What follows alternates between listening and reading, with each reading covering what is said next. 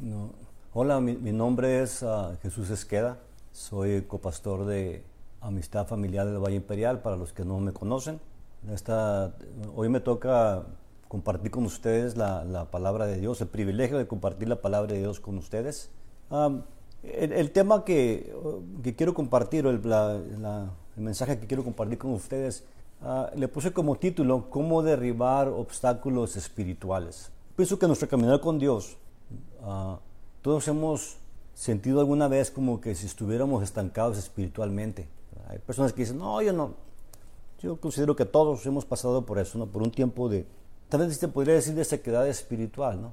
Y podemos sentir hasta como que hay obstáculos, ¿verdad? Para que, para en nuestra relación con el, con, con el Señor, ¿no? Para, y nos estancamos espiritualmente. Y si tenemos obstáculos que nos tienen estancados en nuestra vida espiritual, entonces tenemos que hacer algo para derribarlos. Tenemos que tomar nosotros la iniciativa, ¿verdad? Y, de hacer algo, ¿verdad? Tomar la decisión de hacer algo. No podemos quedarnos estancados ¿verdad? en nuestro crecimiento espiritual. Voy a leer de la segunda de Samuel, capítulo 5, versículos del 17 al 20. Oyendo los filisteos que David había sido ungido por rey sobre Israel, subieron todos los filisteos para buscar a David. Y cuando David lo oyó, descendió a la fortaleza. Y vinieron los filisteos y se, extendieron por el valle Refaim. Entonces consultó David a Jehová diciendo, iré contra los filisteos, los entregarás en mi mano. Y Jehová respondió a David, ve, porque ciertamente entregaré a los filisteos en tu mano. Y vino David a Bel Baal Perasim y ahí los venció. Y dijo, quebrantó Jehová a mis enemigos delante de mí como corriente impetuosa. Por esto llamó el nombre de aquel lugar Baal Perasim. Cuando David y sus hombres estaban rodeados por sus enemigos, ¿qué fue lo que hicieron? Lo, hicieron algo ¿verdad? Que, fue consultar a Dios. Consultaron y Dios le dio la victoria. Para David y sus hombres, para David, la primera opción eh, para pedir ayuda fue Dios. Y también nosotros cuando estemos en una situación difícil, en un problema, tenemos que ir a consultar a Dios. Lo mismo cuando estamos, nos podemos sentir que hay unos obstáculos en nuestras vidas, obstáculos espirituales, que no dejan que, que fluya, ¿verdad? El, poder de Dios en nuestras vidas. Y, a veces que nos pues, sentimos hasta estancados, ¿no? Ahora, puede que digan, ¿y cómo puedo saber si tengo obstáculos espirituales en mi vida? ¿Cómo puedes saber si tienes obstáculos espirituales en tu vida? Es lo que vamos a ver esta noche, esta, esta tarde, y también cómo podemos derribar esos obstáculos en caso de que hubiera obstáculos espirituales en tu vida. ¿Cómo podemos saber si hay obstáculos en nuestra vida? Uh, si, eh, si tu vida cristiana es aburrida, si no estamos disfrutando, no estamos, ¿verdad? Pensamos que ¿verdad? nos aburrimos, hay gente que se aburre en, la, en, los servicios, hay gente que se aburre en los grupos, hay gente que, que siente que hay, la, su, la, vida cristiana es aburrida, hay gente que, lo, lo, la gente que no, que no conoce a Jesús como Salvador, muchas veces piensan que la vida cristiana es aburrida también, dicen, no, es muy aburrido eso, no es para mí. Y si la gente que está dentro de la, de la congregación, que está gente que está dentro del cristianismo, vive una vida aburrida, entonces quiere decir que hay un obstáculo para, que no, para, no, poder, para no poder disfrutar lo que Jesús habla de la vida abundante. Dice la palabra de Dios que Jesús vino, vino para darnos vida y vino para darnos en abundancia. Otra manera que podemos saber si hay obstáculos en nuestra vida es si no tenemos gozo. Pero una cosa era estar aburrida, pero otra cosa es no tener gozo, de no gozar, para no disfrutar, ¿verdad? de no gozarnos con, con, con lo que en nuestro caminar con el Señor. Si no tenemos paz, es otra, uh, podemos ver, nosotros si no tenemos paz, podemos, podríamos tener algún obstáculo espiritual en nuestra vida si no tenemos la, la, paz de Dios. Jesús dijo, la paz de Dios, de Jesús dijo, mi paso os doy, mi paso os dejo, no como el mundo la da, yo os la doy. Y también dice el Señor, ¿verdad? Y también dice la palabra de Dios, y la paz de Dios que sobrepasa todo entendimiento, guardará vuestros corazones y vuestros pensamientos en Cristo Jesús. Entonces, como cristianos, no tenemos que vivir una vida aburrida, no tenemos que vivir una vida triste, sin gozo. No, no, no, debemos de, no tenemos que vivir una vida sin paz. Y también otra manera que podemos, que pueden las personas saber si, no, si hay un obstáculo espiritual, es si sirven a Dios, pero sin pasión. Sirven al Señor, pero sin pasión, no se apasionan por las cosas de Dios, lo hacen como por, tal vez por compromiso con el pastor, con la familia, con las amistades, pero no están apasionados por servir a Dios, no sienten pasión. Nada más hacen las cosas. En inglés dice going through the motions, va por la, nada más sigue los pasos nada más para, para quedar bien con, con el pastor o con la gente, pero en realidad no se apasionan por las cosas de Dios. No, otra manera que podemos saber si tenemos uh, un obstáculo espiritual, obstáculos espirituales en nuestra vida es si no tienes visión o dirección en tu caminar con Dios. ¿Qué es lo que, a dónde, no, qué, no, qué es lo que Dios quiere que haga en tu vida? ¿Cuál, ¿Cuál es tu dirección? ¿Qué es lo que quieres lograr en tu vida uh, cristiana, en tu vida espiritual? Dice, pues yo quiero ser predicador. ¿Estás estudiando para ser predicador? No. Quiero, quiero tocar el piano así como lo toca el gallo.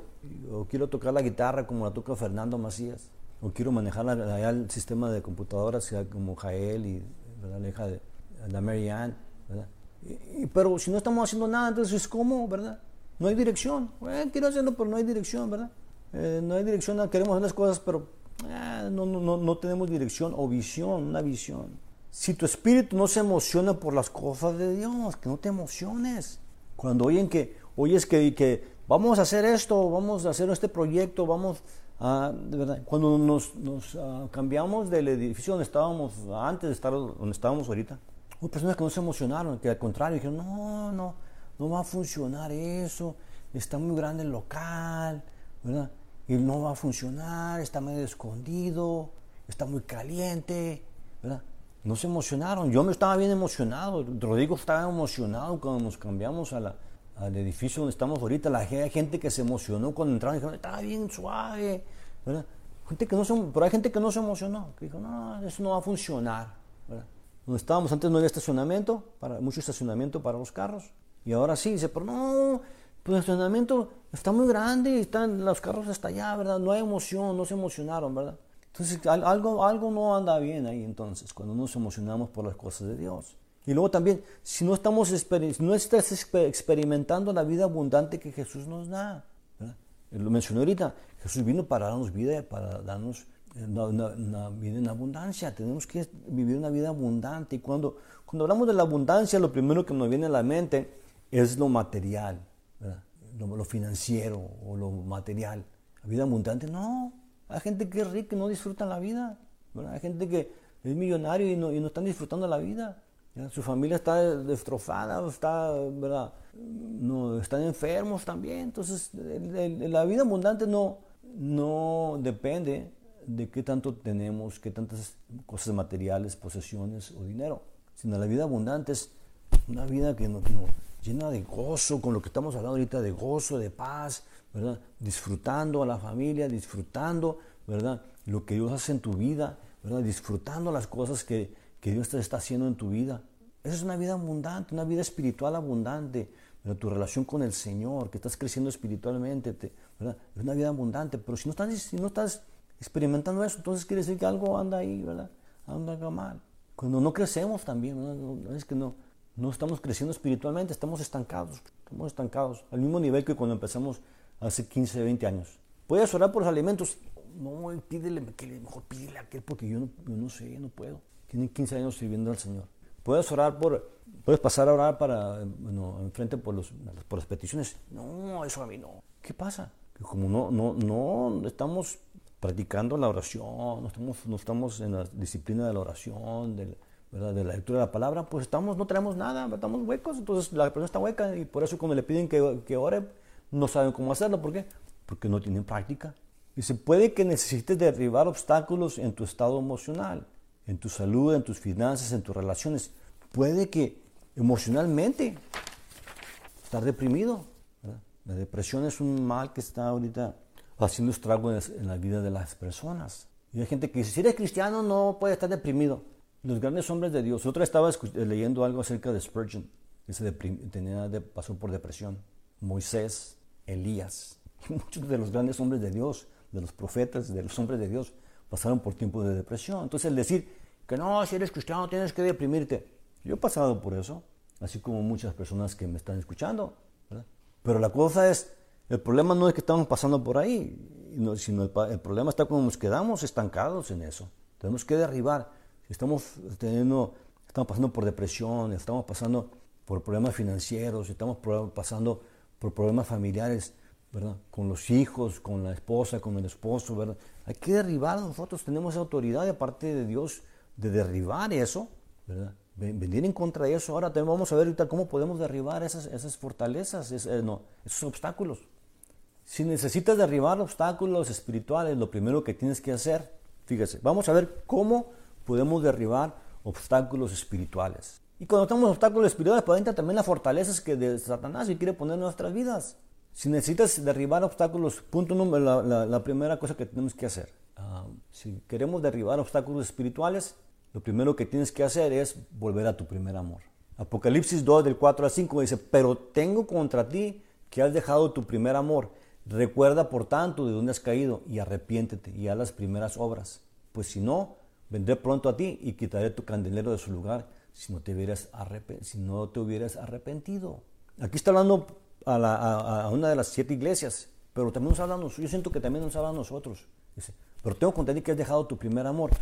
Yo pienso que en nuestro caminar con el Señor, si nos descuidamos, si no estamos nosotros metidos en la lectura de la palabra, en la oración, en congregarnos, en tener nosotros comunión con los hermanos, en estar buscando de Dios, nos podemos alejar del Señor, nos podemos enfriar. Eso tengo contenido porque has dejado tu primer amor, has dejado tu pasión por el Señor, has dejado a un lado, ¿verdad? ese sentir que tenías antes de, buscar más de Dios. ¿Qué, pasó? ¿Qué pasa? Pues es que se va dejando la, bueno, y, el proceso de, enfriamiento, el proceso de, estancamiento, no es de un día para otro, es gradual. Y muchas veces pasa sin que nos estemos dando cuenta así de, un día para otro. Va pasando gradual, gradual, gradual. Y ya cuando damos cuenta, volteamos para atrás y dice, hey, ¿qué está pasando? Pues estoy estancado. Estoy seco, no traigo nada de dentro, no, no, tengo nada de aceite en mí, no tengo nada de... Espiritualmente estoy estancado. A mí me gusta tengo mucho tiempo haciendo esto. Me gusta recordar, y lo he mencionado aquí, lo he mencionado cuando predico. Me gusta recordar el día que yo entré a la iglesia por primera vez. Cuando digo a la iglesia, yo solo por mi propia decisión de, ir y meterme en una iglesia a la edad de 17 años. Y, me pongo a pensar, me pongo a recordar, y es algo que, me llena de emoción, algo que, que me que me trae muy buenos recuerdos, me llena de gozo el, recordar cuando entré a la iglesia por primera vez. A esa edad yo estaba buscando, ¿verdad? Sentía, sentía como que tenía un hueco en, mi corazón. ¿Por qué? Estaba trabajando, hacía muy buen dinero, trabajaba en un mercado, trabajaba mucho, iba a la escuela, trabajaba mucho, tenía carro, tenía, a la edad de 17 años tenía carro, un carro, un carro muy bonito, tenía, mm, podía comprar lo que yo quería a, esa, a esa edad lo que yo quisiera poder, o sea, básicamente, ¿verdad? Para un, para un muchacho, comprar ropa, comprar un, ¿verdad? Ah, bocinas para el carro, pues tenía, gracias a Dios que, me, el Señor me, estaba bendiciendo, pero a la misma vez, pues no tenía esa relación con el Señor Jesucristo.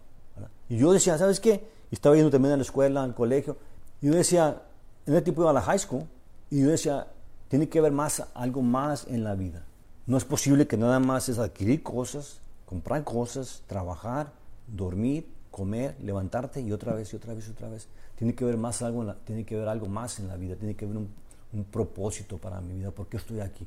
No es para adquirir cosas materiales, no es nada más para ir a la escuela y, tener una educación.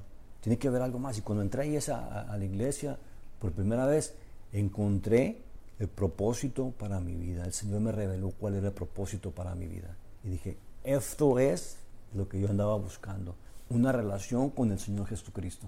17 años, chavo, nadie me llevó, lo he mencionado, nadie me llevó, nadie me agarró de la mano, nadie me estuvo agarrando, me estuvo insistiendo que fuera, sino que el Señor mismo, por medio del Espíritu Santo, me atrajo a ese lugar. Y después de ahí mi vida no fue la misma. Y cuando recuerdo eso, digo, ¿sabes qué? Pues es tu primer, es mi primer amor, ¿verdad? Y, yo, yo, pienso, ¿sabes qué? No tiene por qué no tiene por qué parar, no tiene por qué sí, parar, detenerse el fluir del, poder de Dios en mi vida, de, la presencia de Dios en mi vida. Y así como fue antes, así es hoy. Por eso cuando, cuando Caleb, cuando entraron en la tierra prometida, Caleb persistió, parece que tenía 80 años cuando, cuando, cuando fue con Josué y dice, es que a mí me han prometido esa tierra, dame ese monte. Dice, pues, pero hay gigantes, no le hace como, como cuando era joven, todavía puedo. Quiere decir que yo pienso, ¿verdad? Yo, yo me imagino que, que Caleb ha de un espíritu joven. Y todavía puedo, estaba viejito, estaba grande, estaba mayor, viejito, ¿verdad? Y dice, yo todavía puedo, ¿verdad? Yo todavía puedo. Hay jóvenes que uh, actúan como, como que si fueran ancianos. Y hay ancianos que actúan como si fueran unos jóvenes de 15 años. No me refiero yo a la, a la madurez, pero en, su vigor, en su carácter, en su manera de comportarse, en su manera de tratar a los demás. Y por eso aquí dice, si, si, tienes obstáculos espirituales, acuérdate. Por eso dice aquí, acuérdate, dice, ¿de dónde has caído? Y arrepiéntete. Y en las primeras obras dice, regresa a tu primer amor, ¿verdad? Si tú te has alejado, si tú estás estancado, si tú sientes como que hay un obstáculo para que fluya el, mover de Dios en tu vida, el poder de Dios en tu vida, es que, hey, regresa a tu primer amor. Ese es el primer paso, regresar a tu primer amor. No dejes que el enemigo te engañe, no te estanques. En este tiempo de pandemia, estamos encerrados, y hay personas que piensan que, las cuatro paredes de la iglesia son, es la iglesia, las cuatro paredes donde nos reunimos. Y dicen, no, pues ya no, está cerrada la iglesia, no estamos reuniéndonos. Pero la iglesia somos nosotros y la iglesia sigue adelante. No dejes que el enemigo te engañe, no te estanques, sigue adelante. En este tiempo, yo en este tiempo he estado estudiando, he estado leyendo, he estado tomando cursos de teología, me, he estado metiendo a buscar en la palabra. ¿Por qué? Porque pues, ahorita, ahorita hay tiempo, ¿verdad? No es, no, es para, para retroceder, sino para avanzar, ir adelante, ¿verdad? Para estar mejor preparados para el servicio del Señor. Si necesitas derribar obstáculos espirituales, Tienes que ser persistente en la oración. Génesis 32, 24 al 26. Así se quedó Jehová, así se quedó, así se quedó Jacob solo y luchó con él un varón hasta que rayaba el alba. Y cuando el varón vio que no podía con él, tocó en el sitio del encaje de su muslo y se descoyontó el, el muslo de Jacob mientras con él luchaba. Y dijo, déjame porque te trae el alba. Y Jacob le respondió, no te dejaré si no me bendices. Jacob estaba orando, estaba luchando con un ángel y se, le dijo el ángel, ya tú, ya, va a amanecer, suéltame. No, hijo, no te voy a soltar hasta que me bendigas. Así debemos de ser persistentes nosotros. De estar orando y, que, y, no, no nomás orar dos, tres minutos y ya levantar, no, pues ya no. Y Dios no contesta. No, estar persistente, Señor, estar persistentes en la oración. nuestra congregación, otra vez mi esposa y yo comentábamos de eso, de que no hemos estado en ninguna congregación donde se ora, se ora, no, que hubiera oración oración ah, corporativa de toda la iglesia, de, la iglesia, pues que, haya oración para todos los miembros de la congregación que quieran participar. Todos los días hay oración. ¿Por qué? Porque estamos siendo persistentes. Ya ves que dicen, ya, no, ya están orando por lo mismo. Sí, estamos orando por lo mismo. Pero ya cambien. No, espérate. Es que el Señor me va, me, va a contestar porque yo estoy siendo persistente. Si está orándole al Señor, ¿qué, Señor? Acuérdate de mis hijos, Señor. No, te pido por mis hijos, te pido por mi esposa, te pido por mi sobrino que, que anda rebeldía, te pido por eso. Estamos orando, estamos siendo persistentes. Si necesitas derribar obstáculos espirituales, tienes que ser persistente en la oración. Jacob perseveró, aquí lo que acabamos de leer, perseveró y Dios respondió dándole una nueva vida, una nueva naturaleza y un nuevo hombre, nombre. Hasta un nombre, hasta le cambió el nombre a Jacob. ¿Cuál, cuál, a qué, nombre le puso el Señor? ¿De que se lo cambió? Israel. El pueblo de Israel el, Israel es el nombre que Dios le dio a Jacob. Y de ahí viene el pueblo de Israel. Él ya no iba a ser Jacob, el engañador. Jacob era un engañador, un tramposo, ¿verdad? Transero. Pero ahora iba a ser Israel, un príncipe de Dios. Fíjense. Pero él persistió también en oración, Señor. No, que suélteme, no, no te sueltes de que me bendigas. Si necesitas derribar obstáculos espirituales, entonces tienes que, debes de tener sed y hambre de Dios. Sed y hambre de Dios. Salmo 42 del 1 al 2. Como el siervo brama por las corrientes de las aguas, así, así clama por ti, oh Dios, el alma mía. Mi alma tiene sed de Dios, del Dios vivo. ¿Cuándo vendré y me presentaré delante de Dios? Y luego el Salmo 63 del 1 al 2. Dios mío, Dios, Dios mío eres tú. De madrugada te buscaré. Mi alma tiene sed de ti, mi carne te anhela. En tierra seca y árida donde no hay aguas para ver tu poder y tu gloria, así como te he mirado en el santuario. Dice, de madrugada te buscaré. En estos días que, que estoy trabajando desde mi casa, ¿verdad? todavía sigo trabajando, pero aquí en mi casa, me levanto en la mañana así todo dormido. Y después se va a la oración, sí, vamos a la oración, vente, vamos. ¿Por qué? Porque quiero más de Dios, quiero buscar más de Dios. Ahorita tengo la oportunidad de hacerlo, ¿verdad? Como trabajo, pues trabajo desde Imperial y para arreglarme y todo eso, ¿verdad? Se me va mucho, em, la mayor parte del tiempo, o sea, para mucho tiempo para arreglarme para irme a trabajar. Pero ahorita que puedo, me levanto, estamos ya en, en, el grupo de oración, aquí mismo en nuestra casa.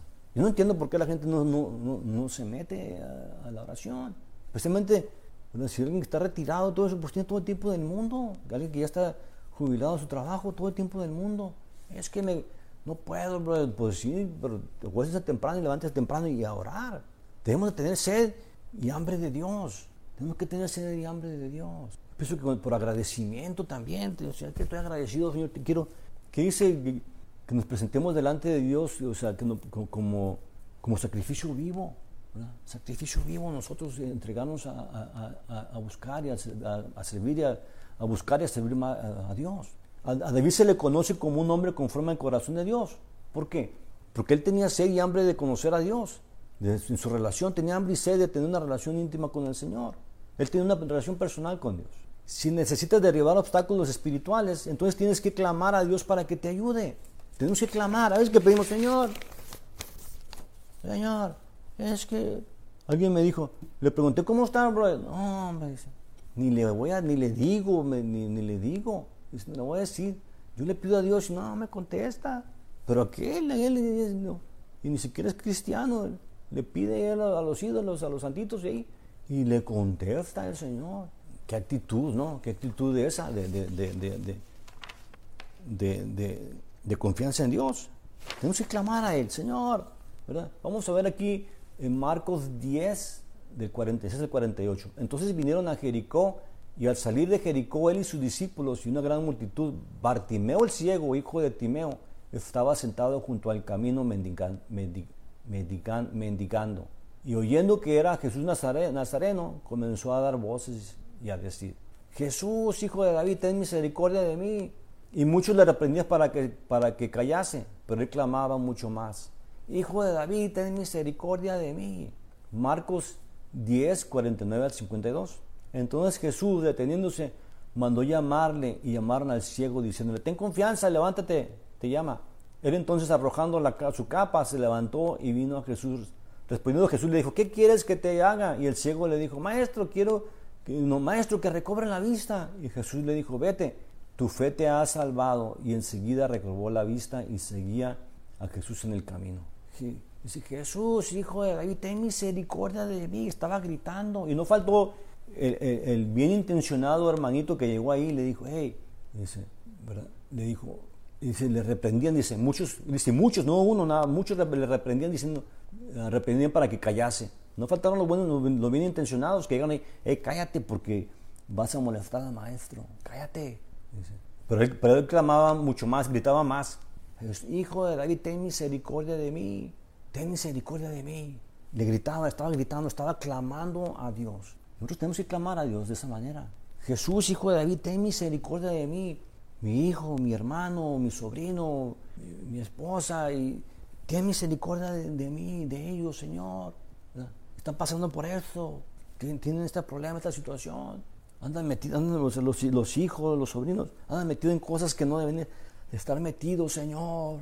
Claman, clamando a Él. Y no, a veces que no, no hacemos eso. Porque lo hacemos con mucha tibieza. Ah, Señor. Y es que queremos ser demasiado elocuentes también en la oración. Señor, para que la gente nos escuche. Señor, por lo tanto, es que este hombre ciego Jesús, hijo de David, ten misericordia de mí. Y Jesús dice que se paró. En el versículo 49 del capítulo 10 dice. Entonces Jesús deteniéndose mandó llamarle. Se detuvo Jesús y le dijo, hey, tráigamelo, tráigamelo que está gritando ahí. Hay, hay una, un dicho en inglés que dice, the, the squeaky wheel gets the oil. La, la, rueda que hace ruido es la que agarra la, la que le ponen aceite, o la que agarra el aceite. Estaba gritando, Jesús, hijo de David, ten misericordia de mí. Cállate, ya no estés gritando. Sí, acabo a gritarle porque yo quiero que me conteste, quiero que, quiero que me ayude, tengo una necesidad. Así debemos de clamar al Señor. Señor, tengo una necesidad, Señor. Tengo una necesidad, estoy pasando por esta situación y tú eres el único que me puede ayudar. Tú eres el único que me puede sostener. Tú eres el único que me puede sacar adelante. Yo no sé por lo que están pasando ustedes que me escucha esta noche, esta tarde o noche, pero yo no sé, pero Dios sí sabe, Jesús sí sabe. Dice la palabra, Dios clama a mí y yo te responderé, te enseñaré cosas nuevas y dificultosas que tú no conoces o tú no sabes. Clama a mí y yo te responderé. Nuestra oración, cuando clamamos al Señor, no cae a tierra, sino que llega delante del trono de su gracia como perfume suave. Aquí vemos que el hombre necesitaba un toque de Jesús. Él no dejó que lo callaran y clamó a Jesús. A mí no me van a callar, no me callan, cállate, no me callo. Está como cuando la gente habla en lenguas en, las congregaciones a veces, ¿verdad? A veces que es, un poco de desorden, ¿no? Pero cuando se está hablando en lenguas bien, así, y también nos falta el, el bien intencionado, por favor, bro, bájenle, por favor, no, bro, porque no, se va a asustar la gente, pues se van a asustar más en el infierno si, si, si, no aceptan a Jesús como su Salvador, si les estamos escondiendo la verdad, si les estamos escondiendo el mover de Dios. Hay gente que se preocupa mucho, es que se van a ofender la gente, bro, ¿sabes qué? Bájale, no, no, no, que no se ofenda la gente. Cuando recibieron el bautismo del Espíritu Santo, tres mil personas se convirtieron en el aposento alto afuera, en el día de Pentecostés. No hay que ser nosotros tan, eh, la palabra que, que, voy a usar, no, no, hay que ser tan así, tan, eh, tener, tanto así demasiado cuidado de que, ay, que no se van a ofender. No, es que predicar la palabra de Dios. Si se molesta la gente, si se enoja la gente, si se ofende la gente, no está molestando con nosotros, está, está molestando con el Señor. Entonces nosotros no tenemos que... Eh, ha, habido un movimiento y lo, lo, lo, voy a mencionar porque se ve más y se ve más y se ve más en las iglesias. ¿no? Hay un movimiento de que por, no querer ser religiosos, se ha caído en lo, en lo otro, ¿verdad? Casi rayando en lo... como se quiere presentar con un evangelio intelectual, un evangelio donde ni se quiere hablar del Señor, ni se quiere hablar de la palabra, y muy, ah, intelectual, muy universitario. Jesús no, cuando predicaba de una manera sencilla y directa, ¿verdad? Y la iglesia se ha alejado de, de, un poco, se ha alejado, aquí en la iglesia de Estados Unidos se ha alejado de eso. Hoy, estaba leyendo algo referente a eso, de que en las iglesias ahora eh, puro amor, paz, de, gozo, no se quiere predicar del infierno, no se predicar del pecado, no se quiere predicar de los diezmos, olvídate, de los diezmos, de las ofrendas, de, la sanidad de los enfermos, de los dones del Espíritu Santo, tampoco, no se menciona los dones del Espíritu Santo, el fruto del Espíritu, nada, ¿sabes? Cosas, cosas así profundas no se quiere hablar, ¿por qué? Porque la gente se va a ofender. Tenemos que nosotros buscar de la presencia de Dios, buscar, clamar al, Señor, reclamar. Estamos en la iglesia, no, es que si, si, oro muy fuerte, la mejor manera de decir los hermanos que, no, que soy religioso, usted clame al Señor si tiene una necesidad, usted clame al Señor, ¿verdad?